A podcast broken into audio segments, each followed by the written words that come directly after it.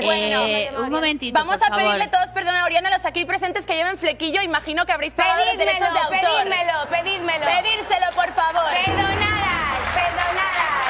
Que no me copies, Gracias. que no me copies. Es que quiero y ser lo de tú. gracias también Quiero es mío, ser es que tú. quieres ser yo. Quiero ser eres tú muy todo el rato. patética, eres Te has muy quedado patética. en la época de deja de Gandía imitarme, deja de imitar. Tiki, tiki. ¿También Qué vergüenza que eres Eh, me voy a pedir tía. para la próxima Todo relacionado en No es nada ten un 20% de fantasía. Non aceptamos queixas.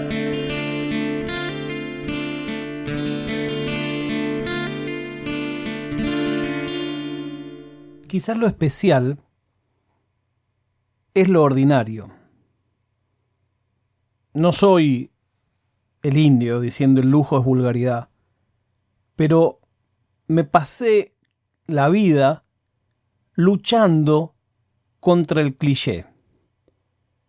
En batallas muy tontas, muy tontas. Pero la televisión y el cliché es como a match made in heaven, es como el- matrimonio perfecto.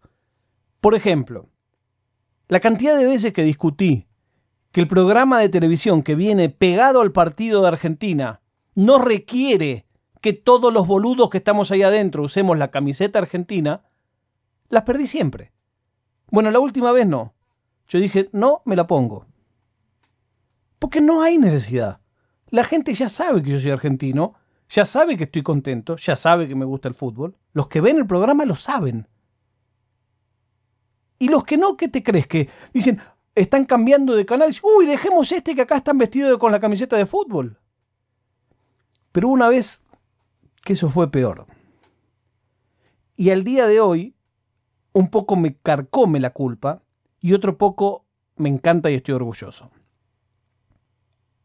A lo largo de la historia de la tele argentina, la fábrica de clichés más importante fue Videomatch. Básicamente, lo que Videomatch hacía, todos los demás asumían que era palabra santa y había que hacerlo. No estoy hablando de copiar idea, eso más vale al revés. Estoy hablando de la agenda y del modo en que se hacían las cosas. Para el Día del Padre, todos los años, hacían las notas los artistas con sus padres. Cuando hablamos de notas, en Videomatch, nota era los sketch, las cámaras ocultas se llamaban notas. Entonces Figuretti iba con el papá de Figuretti, el que hacía, no sé, el confundido iba él y su padre, el que hacía la novela, hacía la novela con sus padres, y eso era siempre así. En Versus, un programa del 2000, programa más glamoroso en el que yo trabajé, era un programa que tenía muy buen presupuesto, viajé muchísimo en ese programa, vino a cantar al programa Shakira, Ricky Martin, Chayanne, venían al piso todos esos. Para que te des una idea de lo que era. Pero ahí tenían como una cosa de que siempre querían hacer ese tipo de ideas. Y el Día de la Madre no se les ocurre mejor idea que citar a la madre de todos los artistas. Cuando digo artistas estoy hablando en el sentido del organigrama. Artistas para mí son todos aquellos que en un programa de televisión trabajan delante de la cámara. Esos son los artistas, la artística. No estoy haciendo un juicio de valor. Bueno, el asunto que me dicen a mí, mira, me gustaría que llames a tu mamá, y le digo, no, eso no va a pasar. ¿Por qué? No, no, eso no va a pasar. ¿Por qué no? Porque yo lo que hago acá no tiene nada que ver con, con mi relación con mi mamá. Yo justo en esa época hacía notas en festivales de cine porno, todo un quilombo. A mí me encantaban ese tipo de notas. Pero no sé, me, no me parecía que no tenía nada que ver. O sea, no es un programa en que se hablara de los valores de la familia. No tenía nada que hacer mi mamá ahí. Bueno, cuestión que me mantengo firme y digo, no, mi mamá no va a venir. A mi mamá nunca le conté nada. Arranca el programa, los conductores con sus madres, los otros noteros con sus madres, y cuando me presentan a mí estoy sentado ahí solo.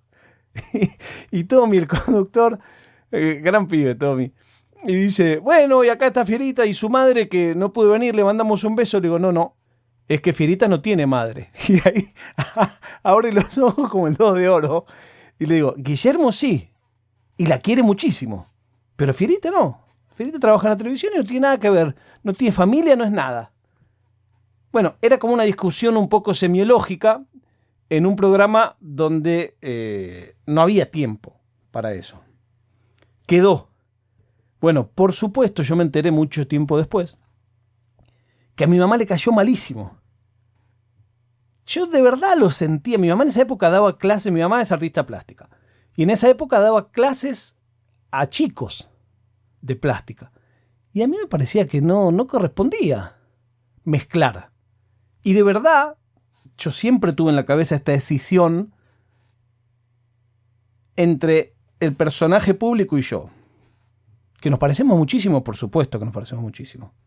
Pero no es lo mismo. Bueno, casi nadie lo entendió. Un día lo tuve que hablar con ella incluso.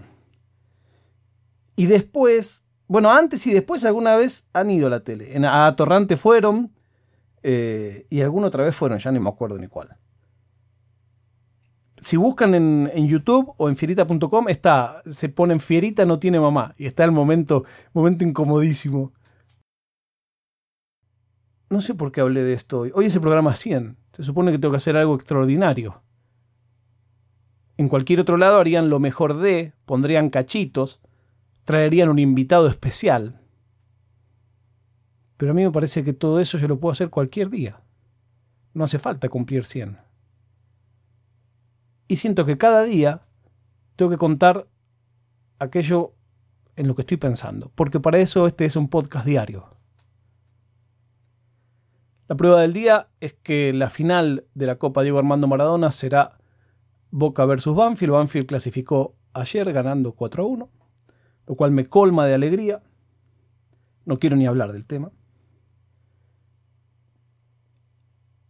Y lo otro es que me alegra mucho, mucho haber empezado a recibir mensajes de nuevo. De gente que escucha, de gente que cuenta, de gente que dice.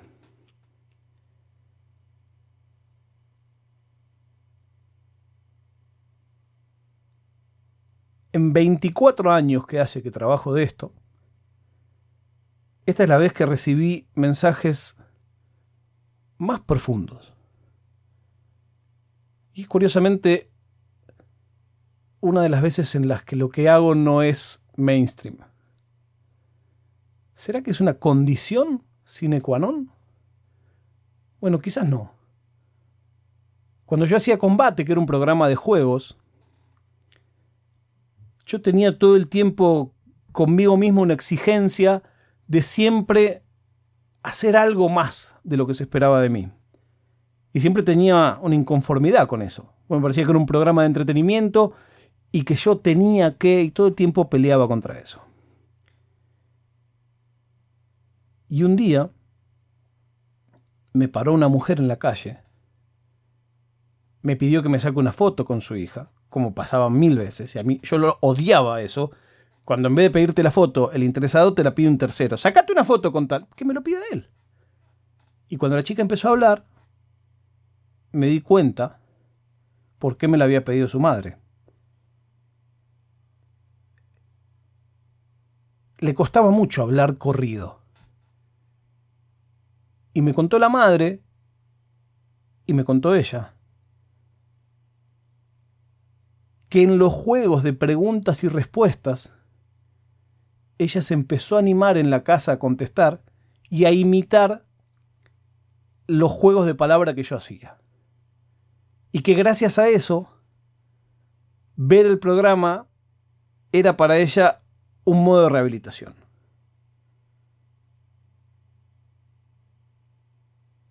A veces los otros ven en vos cosas que no ves vos. Por eso este podcast se llama No es nada.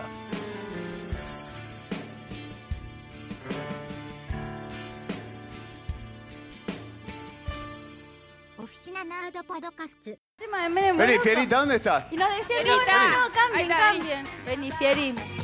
Ah, ¿qué tal? Está de Fierita- viaje, ¿no? Vieja. No, Fierita, como es un personaje, no tiene madre. A la madre de Guillermo, que soy yo, sí le mando un, un Qué beso. grande. A la madre de Fierita nunca la sacamos. Guillermo Catalán. Fuerte aplauso. Ay, no- nos han emocionado, nos quedamos todos sin palabras.